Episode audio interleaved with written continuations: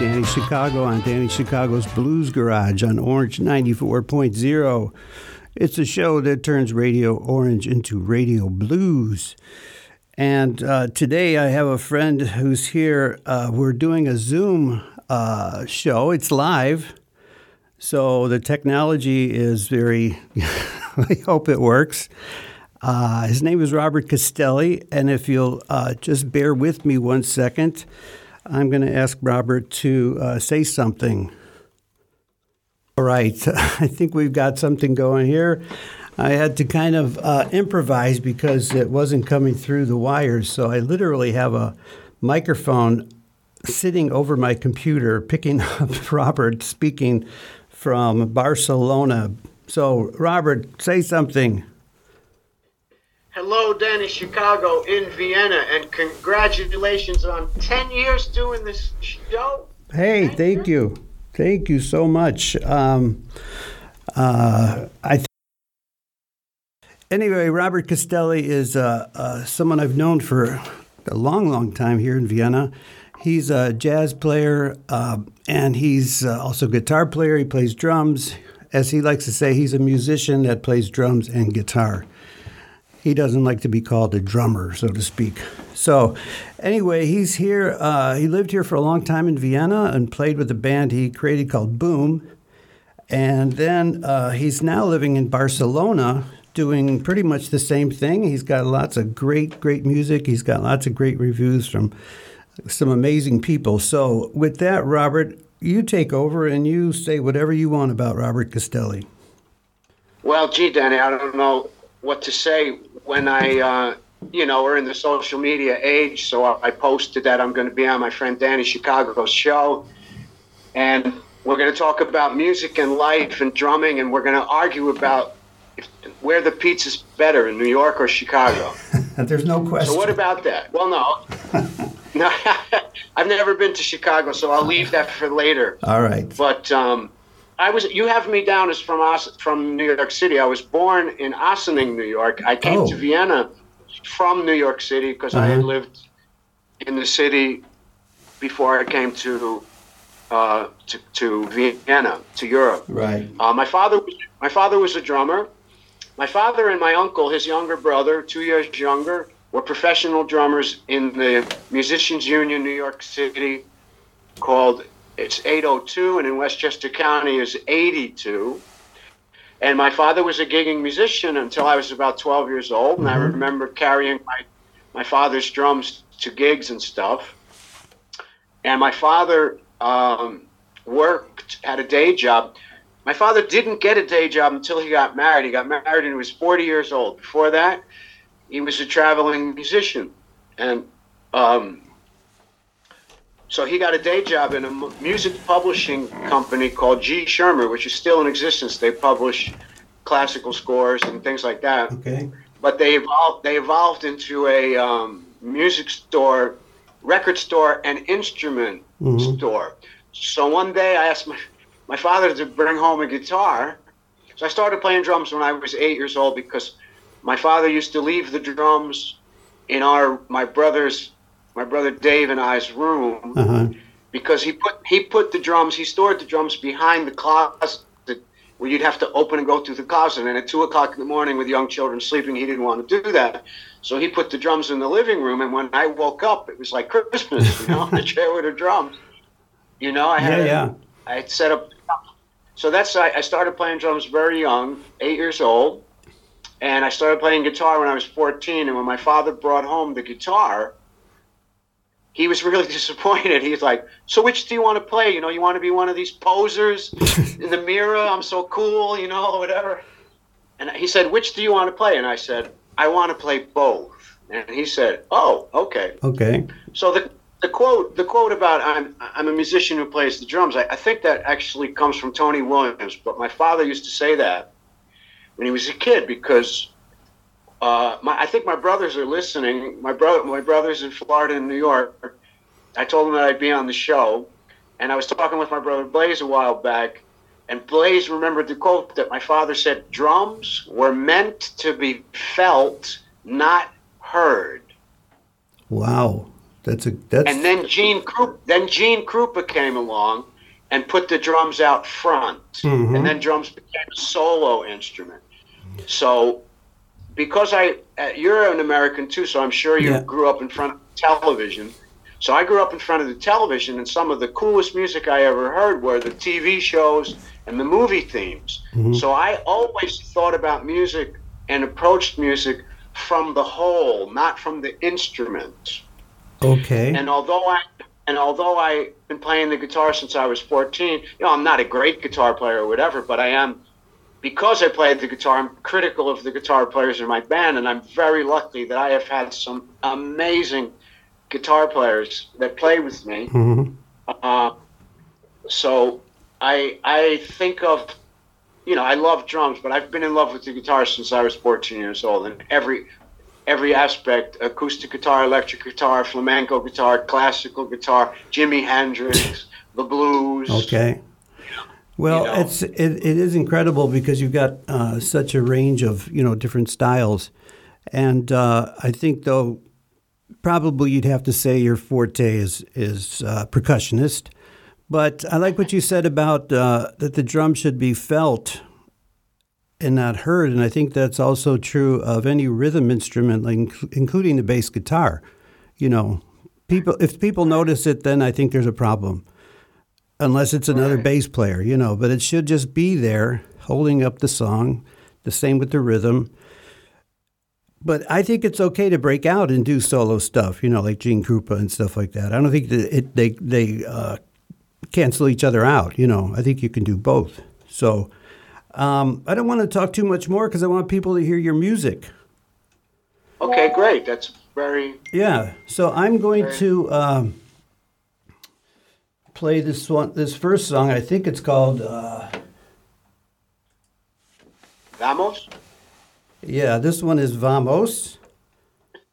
And we're not Vamosing yet, but uh, this is. Now is Danny, this it's ten. years. It's ten years. I think you need an assistant. is this boom? Is this the boom? Shut up! I have I have six different things in front of me now. All right, No, nothing but love, Danny. Nothing but love. all right, all right. This is Robert Castelli on percussion with his band called Boom.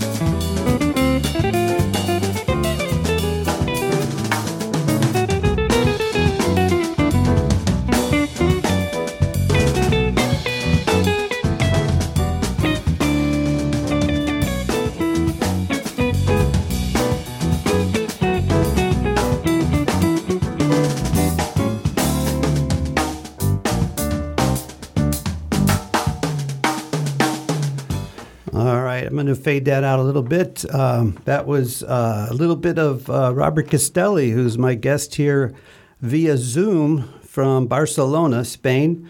Uh, Robert's a very well respected, well known uh, jazz musician in the jazz field. He's been written up by several uh, magazines. Actually, I'm going to read one of the quotes if you don't mind. I'm just going to pick a random one because there's so many, it's just unbelievable. So let's see. We got one from from the World Press. An extraordinary album that crosses many different genres and styles. Check it out. This is from Ken Laster from Party at One World Plaza. Did I get that right, Robert? Yeah, that was uh that's like an internet radio show, I think out of Massachusetts. And uh, yeah, that's not more or less a review quote. That that's one that on my website. And by the way, folks out there, you know, um, we musicians, especially jazz musicians, we're poor. So if you like the music, please go to Bandcamp, Robert Castelli, and Boom. And if you like the music, buy it for the price of a large cappuccino in a restaurant. You get music that you can keep for ten years and motivate you and make you feel happy. Uh oh, somebody's but, uh, alarm's going off here. Yeah, so uh, well, it's funny, you know. Another time I, I, did your show. This is the second time or so I've done your show, and last uh-huh. time you said, "Are you a jazz drummer?" And I said, "No, I'm not." And then I said, "Well, I, I misspoke. I'm a jazz drummer when I'm playing jazz, because I'm a musician. I have to do the job. So for me, I, I told this to a, a, great drummer in, in England named Pete Cater. He's like the guy who's keeping big band music alive in the UK.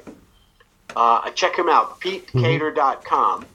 And uh, I, he, he was gracious enough to drive a half hour to come to one of my gigs when I was playing over there.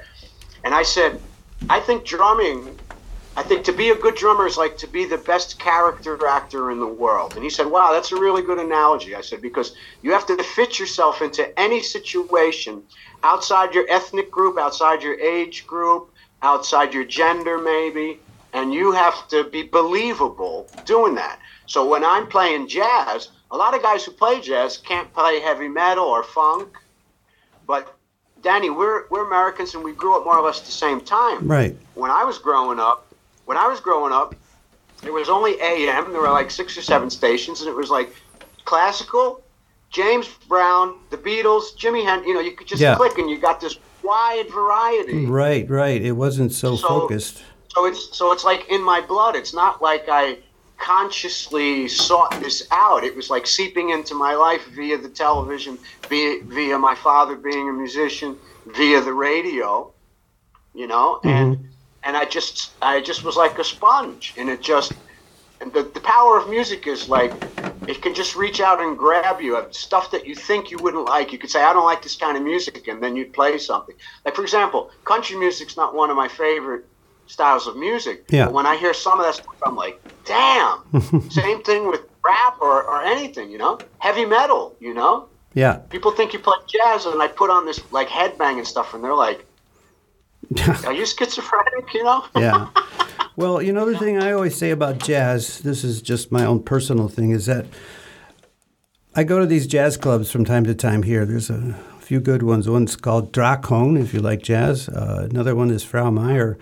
But anyway, you know, I know there's there's so many standards. You know, when you go to hear a jazz concert, at least fifty percent of the songs are going to be some sort of standards. And it's not about hearing a song over and over and getting sick of it. It's about hearing a completely different interpretation of it. You know what I mean? So it's a completely, right. it's not just the song, or it's barely the song, it's more the interpretation. And what I really wanted to say was that if I'm in a jazz club, I don't care what's playing, I don't care what song it is, I don't care who wrote it. It's just the way jazz makes me feel. It makes me feel cool yeah, and, you know, sophisticated and, and and well, uh, jazz is. Go ahead. Jazz is a word. You know, I'm sorry, I didn't mean to interrupt, but no, j- no, no. jazz is a word. It started it like with Jelly Roll Morton, and Jelly Roll Morton played stride piano, and that's what we call straight eighths. It didn't swing. It was da da da da da da da, and swing is da da da da da da da da da. So uh, the word jazz is like a very amorphous, uh, stretchable term. Mm-hmm. My criticism of the young jazz musicians is they think that playing through the head and playing the changes is playing jazz. No, that's the jump off point. Oh. You have to know the tune and then, like you said, interpret it, and that's the magic. And that's how jazz can have things enter from other cultures Right. or new sounds.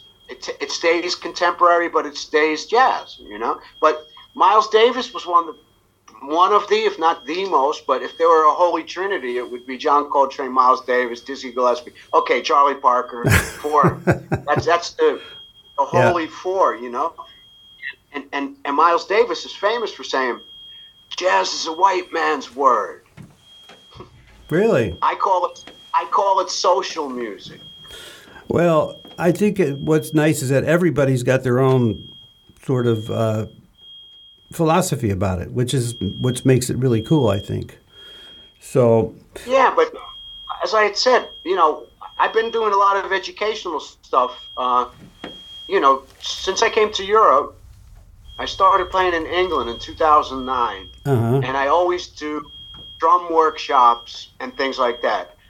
And and getting involved in education has made me do research, so I know what I'm talking about when Yeah. I'm teaching. You know what I mean? Not doing it off the cuff. So um, I want to do a, a thing about the history of rhythm because rhythm comes out of Africa, and basically civilization comes out of Africa. And as you go from one country to another, you basically either add or subtract one or two beats, but the basis is the same Okay. you know? But it's but it's all um, it all evolves through the culture that it enters and the time that it's done. Because jazz from 1960 is much different than jazz today, and even acoustic jazz. Because in the beginning, jazz was only acoustic. And the first, I believe, the first electric guitar player was Charlie Christian. But I'm sure there are some jazz nerds out there that would be able to Uh huh. to tell me that I don't know what I'm talking about, or yes, that's true, you know.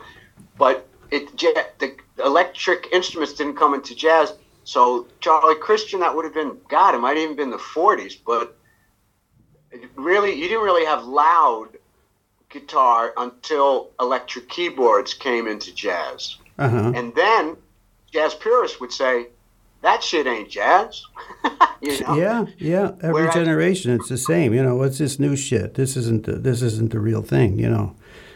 I I have a, I have a problem sometimes because um, my music is electric and loud and funky and Latin in, influences, but it doesn't have vocals. So the so the rock people think it's jazz because it doesn't have vocals, Oh, and the jazz people think it's too close to rock because it's too electric. So, So I want to tell them all to bugger off and just listen. and Well- like it or you don't. That's well, it. that's what we're going to do right now. We're going to listen to some more Robert Castelli. we're gonna bugger off. No, These, are, yeah, we're going to bugger off and do some Robert Castelli, who's a good friend of mine, jazz jazz player, uh, lives in Barcelona. This is over Zoom, so uh, and with other some other technical issues, but that's why some of the sound doesn't sound quite right. It's just a matter of some technology here, but uh, I know it's coming through. So now the the music will come through, no problem. That's coming through a different channel. So, uh, Robert, is there something you want me to play specifically? Well, since you mentioned the guitar, why don't you just play like a short snippet of one of the guitar things? And I do have this is this was live at Porgy and Bess in 2010, and the guitar sound is not the great greatest. And there'll be a lot of guitar players out there who might not think, oh, this is not you know whatever. But the song "Corazón de Llanto" is a Spanish influenced tune because I fell in love with flamenco. I heard it on television. And although that certainly is not flamenco, what I'm playing, it certainly has a Spanish feel. And most people, one of my old friends, Larry Lofquist, he had said Uh huh. when he saw me play live in Vienna and he played that song, he says, That wasn't one of your compositions, was it? That was Spanish, right? And I said, That's the best compliment I've I know, right? Isn't that a great compliment? So this one is called uh, Corazon. Corazon. Corazon de Llanto. Yeah. It means crying heart. Okay, well, we are going to play this. This is Robert playing guitar. We've been talking a lot about drums, but he's also an accomplished guitar player, and this is him playing live at Porgy and Bess. Yeah. All right.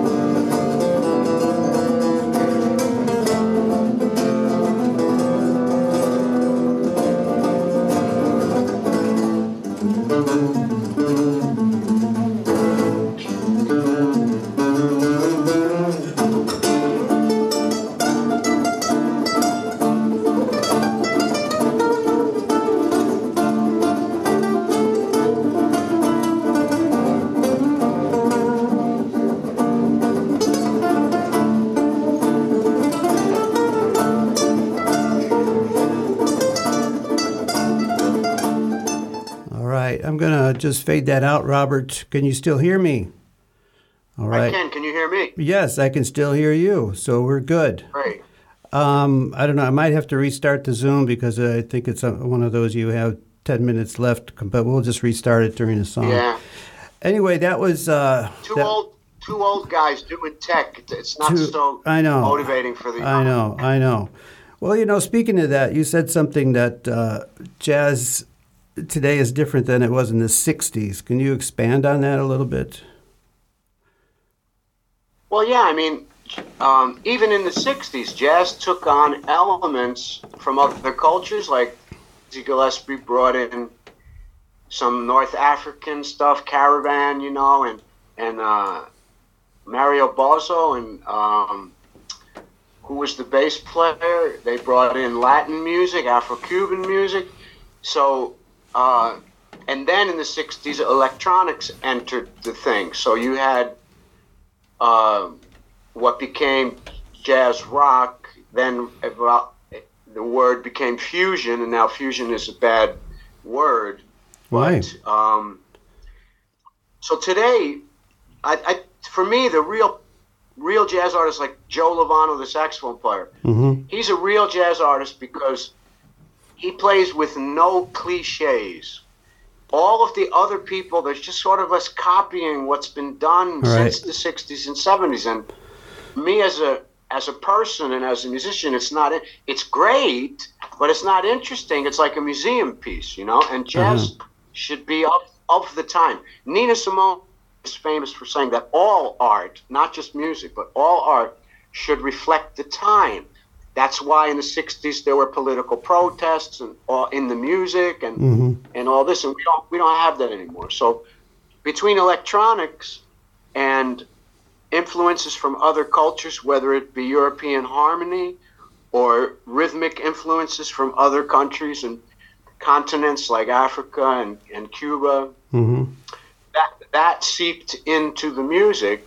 It still had the jazz lines and the jazz phrasing, but it had more harmony, more sounds, you know, more contemporary sounds, electronics, loud guitar, uh, whatever. So that's what I love about jazz. It keeps evolving, you know, it stays in the moment. All right. Well, listen, um, I'm going to play a song because I think I have to restart this Zoom meeting. Uh, so I'm going to play something from something from your Bandcamp, or you want something from uh, Yeah, YouTube? why don't you play play floating? It's a dark, a dark instrumental, uh, halftime shuffle, sort of halftime swing. All right, halftime swing, whatever halftime swing is. All right, here we go. Robert Castelli.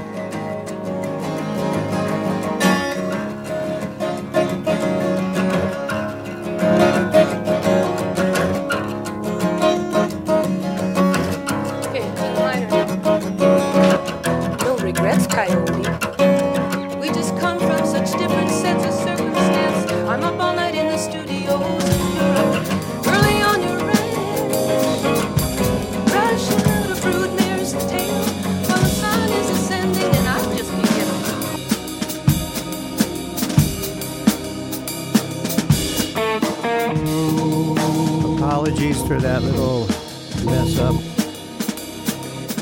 Floating with Robert Castelli.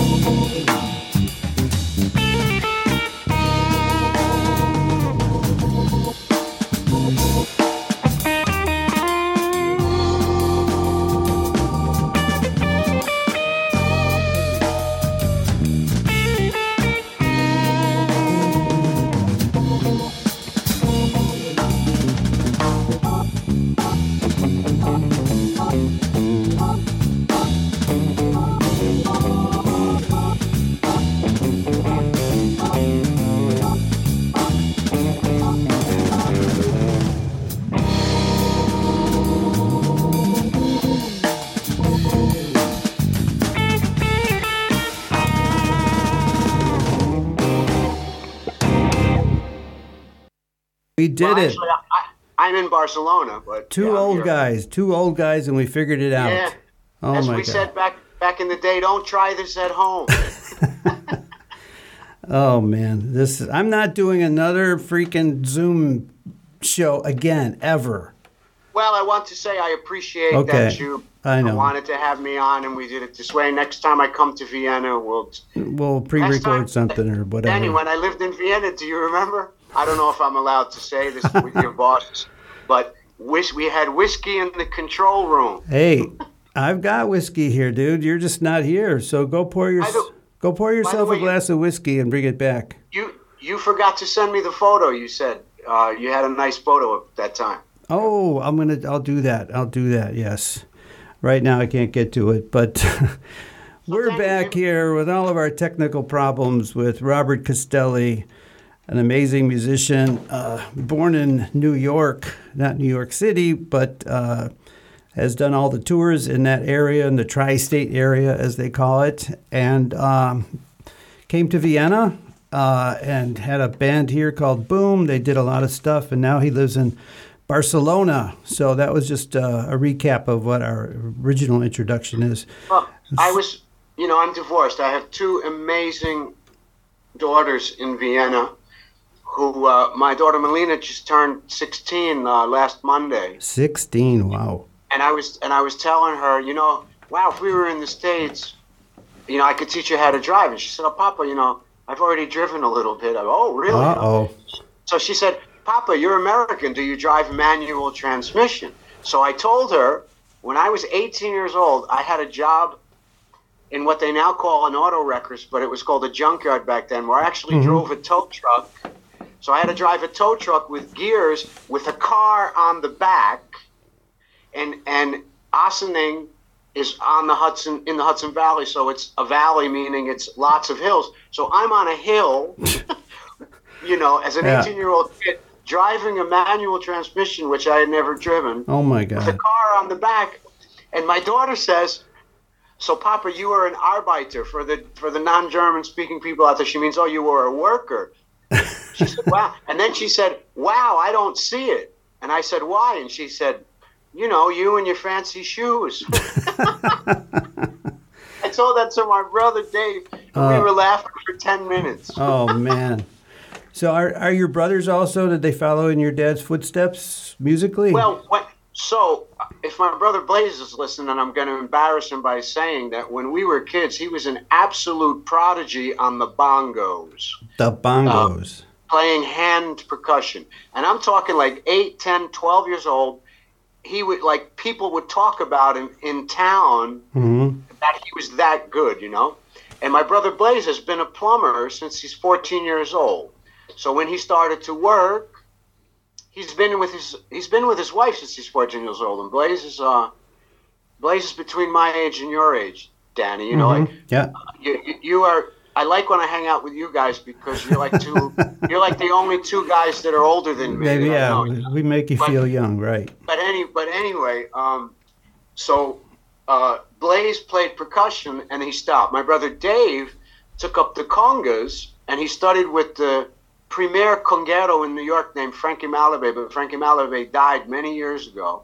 But Frankie Malabé taught and played with all the great. He, well, he taught it like two generations of amazing percussionists. Right. And uh, Dave, Dave actually played CBGBs. You ever hear of CBGBs? Oh yeah, really? He played there. Yeah, my, With- and my brother Dave played a punk club on the congas.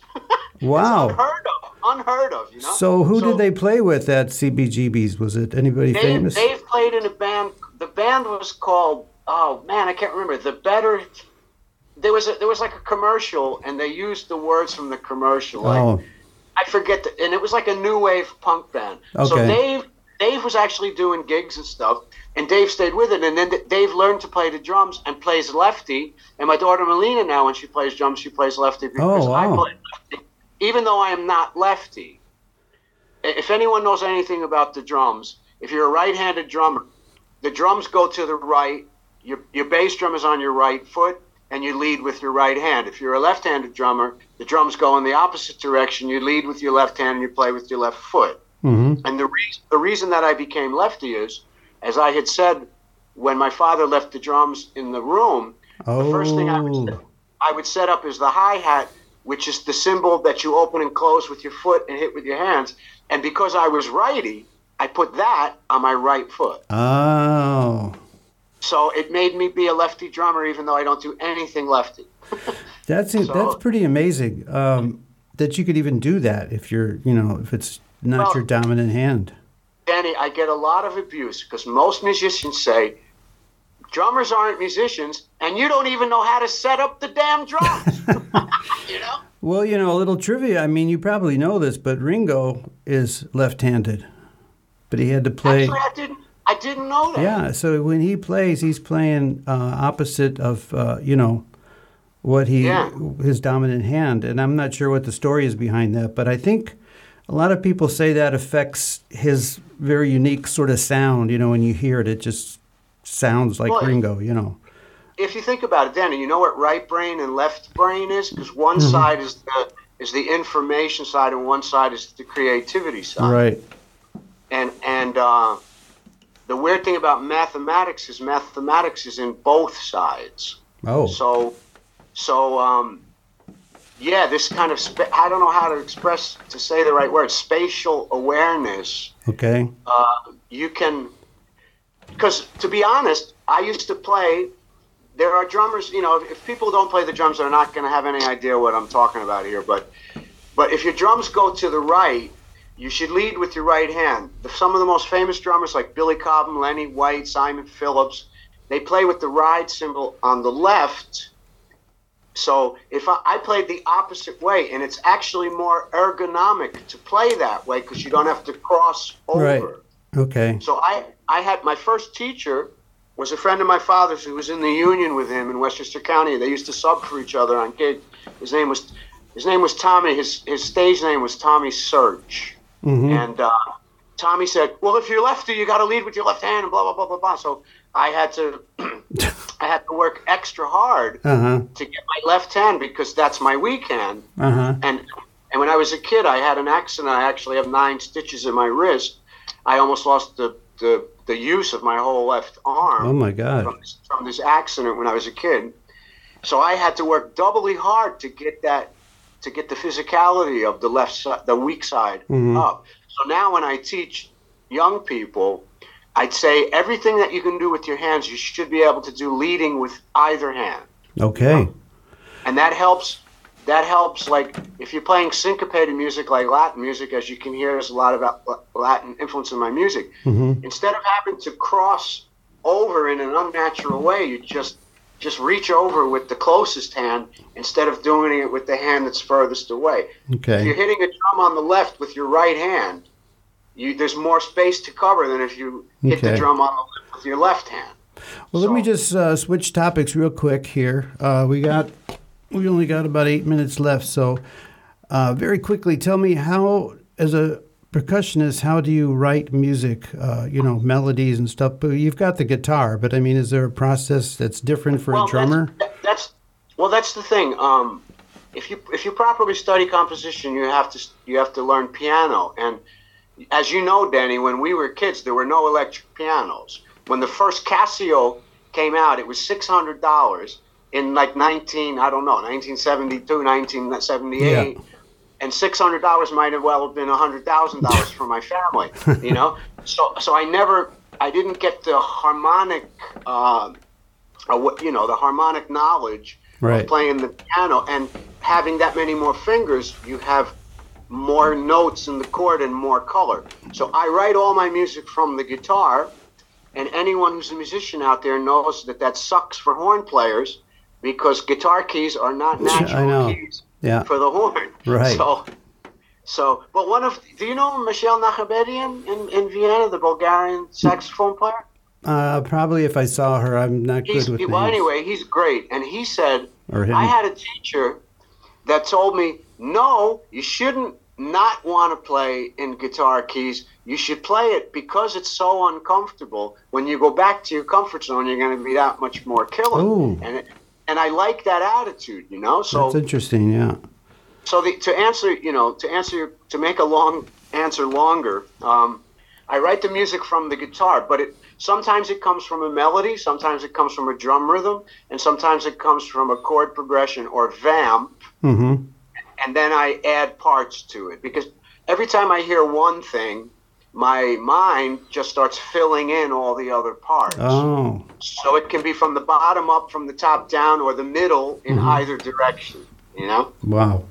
and Well- because I, go ahead, go ahead. Well, it's just I'm looking at the time here, but uh, if people are uh, curious about Robert Castelli, is your website robertcastelli.com or what's your uh, connection? Yeah, and I, I played I played in Vienna in July. I play in England all the time, and I was just on the phone today trying to get some gigs. I may even playing be playing in my hometown in New York. I've been in contact with people, and they've been very receptive to the idea. So I hope to be in Majorca, southern Spain, England, and Austria and New York this year. Wow. But that's very ambitious, but I like a challenge, and I've done it before. But since I do it all by myself, I, you know, um, yeah. So Yeah. anyway, go to my website, follow me on on social media. If you like the music, go to the Bandcamp link and buy it. I have children. I need money. you know. All right. And if you can't remember all that, just go to DannyChicago.com and ask me. I'll, I'll be glad to share whatever whatever you want. And, and Daniel Lacasio, thank you so much. And I don't know if you can talk about your sausage on the show, but Danny Danny makes amazing sausage. I used to buy his sausage. It's amazing. You Italian folks out there, buy that sausage. All right. Thank you for the little plug. I do uh, do make a mean Italian sausage. I have to admit, it's one of the few things I'm very proud of. You know, you know what I mean. well, you should be should be proud you've been doing this for ten years. Well, yeah, I feel proud that I survived, you know, for 10 years. But it's been really fun. The first, uh, well, let me put in a real quick plug. If you're a Danny Chicago fan, uh, I'm celebrating my 10 year anniversary of the show April 21st.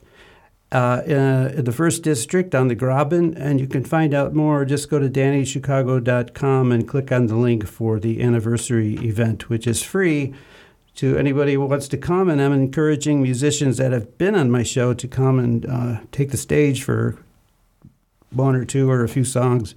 So that's going to be April 21st. So that's my little plug. And now, uh, so Robert, we have a few more minutes. Uh, should we just play one of your tunes to take us home or what? Sure, you can do that, Danny. Uh, You know, it's all on the cuff. I want to thank you. Say hello to everyone out there, and um, I'm going to try to come to your thing on April 21st because my birthday's in April, and I usually come to see my girls in April. So I'm hoping Oh. that we, we can come. And by the way, my daughter Allegra is an amazing dancer, and uh, Melina plays like three instruments, but she's really studying the flute now and getting really good. She's a good reader and and stuff. So if my girls are listening, I love you, and um, and maybe we'll go to Danny's and celebrate Danny's. Oh, that, I would be, I would be honored. I would be honored. So anyway, ladies and gentlemen, this has been Danny Chicago's Blues Garage live from, uh, let's say, a guy from Chicago to talking to a guy from New York who's in Barcelona. It's just crazy kind of a situation, but it worked. We had to rig a few things, so apologize if the audio wasn't wasn't great. But we're just going to take you home now with uh, with some Robert Castelli, amazing musician. Check him out, robertcastelli.com. His band is called Boom, and there's a lot of good stuff. So check it out. Thanks again, Robert. Thank you, sir. All right.